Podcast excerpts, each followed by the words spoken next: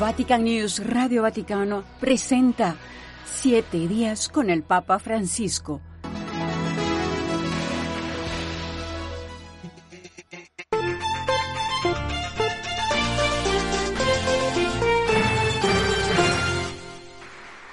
Entre las actividades de los últimos siete días del Papa Francisco destaca el encuentro del pontífice con los participantes en el Congreso promovido por el Dicasterio para las Causas de los Santos sobre la dimensión comunitaria de la santidad. Al recibir a los participantes en este Congreso en el Palacio Apostólico del Vaticano el pasado 16 de noviembre, el Santo Padre los invitó a reflexionar sobre tres dimensiones de la santidad, la santidad que une, la santidad familiar y la santidad martirial. Cari fratelli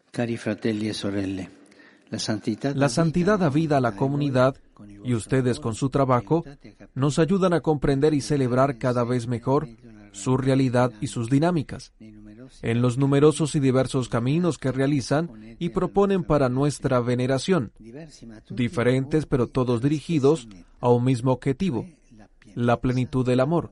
Este es el camino hacia la santidad. Ese mismo día el Santo Padre volvía a hablar de la santidad al recibir a los participantes en el Congreso Internacional en torno a María de Jesús de Ágreda, evento promovido por la Pontificia Academia Mariana Internacional para impulsar el estudio del misterio de la Inmaculada Concepción con la colaboración de las religiosas franciscanas concepcionistas. Al respecto, el pontífice destacó la figura de Madre Ágreda como enamorada de la Escritura, mística mariana y evangelizadora de América. La mujer sabe escuchar y tiene una especial vocación a la escucha. Sorprende cómo incluso sin una formación específica, algunas hermanas alcanzaron un notable conocimiento de la escritura y en la escuela de la oración han bebido de ella como una fuente viva. La mañana de ese jueves 16 de noviembre concluyó con la audiencia a los miembros de la Asociación de los Sacerdotes Hispanos en los Estados Unidos que se encontraban en Roma con ocasión de su Congreso anual. A ellos el pontífice los alentó a cultivar una vida eucarística sin abandonar a los que sufren, donándose a la gente y confiando en el Señor que los ha llamado. No dejen abandonados a los que sufren y no dejen abandonados al Señor del Sagrario convénzase que no van a poder hacer nada con las manos si no lo hacen con las rodillas. Adoración, silencio eucarístico, intercesión ante el sagrario. Y después sí, servicio. Pero es como el ping-pong, una lleva la otra, ¿eh? Una lleva a la otra mientras que al día siguiente, 17 de noviembre, el Papa Francisco recibió en audiencia a los peregrinos de la Arquidiócesis de Osamis en Filipinas, quienes peregrinan por los santuarios marianos de Europa para celebrar los 50 años de esta arquidiócesis. El Papa les dijo que la peregrinación a los santuarios es una clara expresión de su confianza en Dios, porque el peregrino lleva en su corazón su fe, su historia, sus alegrías, sus angustias, sus esperanzas y sus oraciones personales.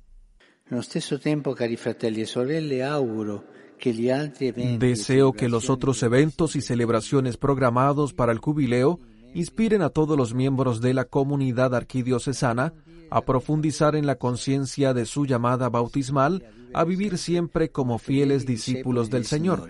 De este modo, alimentada por la predicación de la palabra de Dios y por la celebración de los sacramentos, la Iglesia en Osamitz podrá contribuir a la difusión del reino de Dios, un reino de justicia, de unidad y de paz.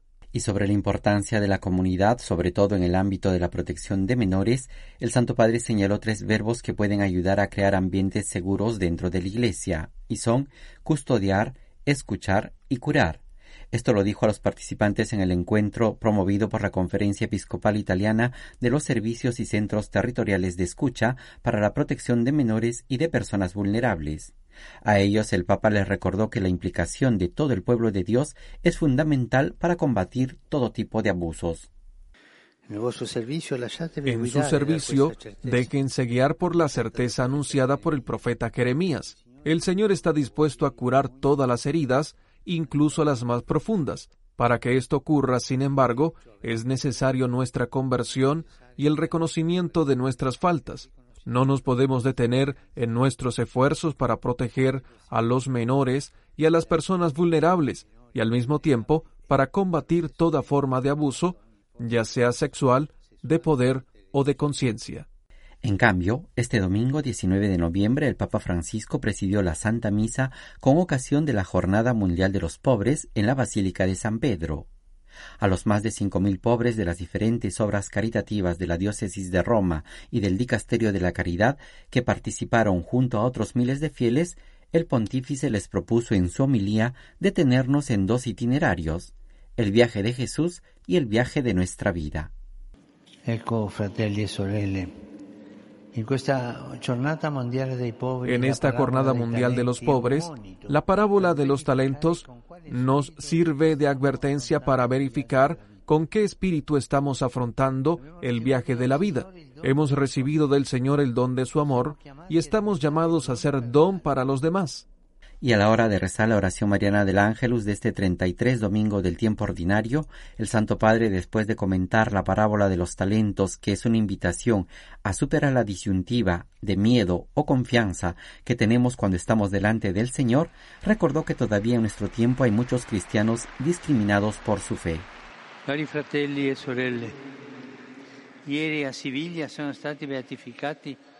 Manuel González Serna Ayer en Sevilla fueron beatificados Manuel González Serna, sacerdote diocesano, y los 19 compañeros presbíteros y laicos asesinados en 1936, en el clima de la persecución religiosa de la Guerra Civil Española.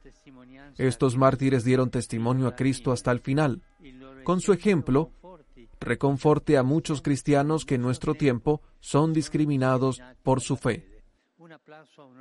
Y el día de ayer, miércoles 22 de noviembre, fiesta de Santa Cecilia, durante la audiencia general, el Papa Francisco desarrolló su 27 catequesis sobre la pasión por la evangelización, el celo apostólico del creyente, reflexionando sobre uno de los temas que emerge de la exhortación Evangelii Gaudium, es decir, el anuncio es para todos.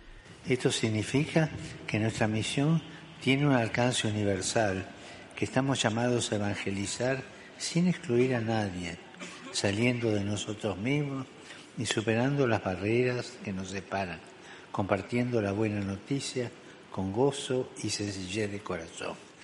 El Santo Padre concluyó su catequesis recordando que el próximo domingo celebraremos la solemnidad de Cristo Rey del Universo y pidió que Jesús reine en nuestras vidas y conceda a nuestros jóvenes ser testigos generosos de la alegría del Evangelio.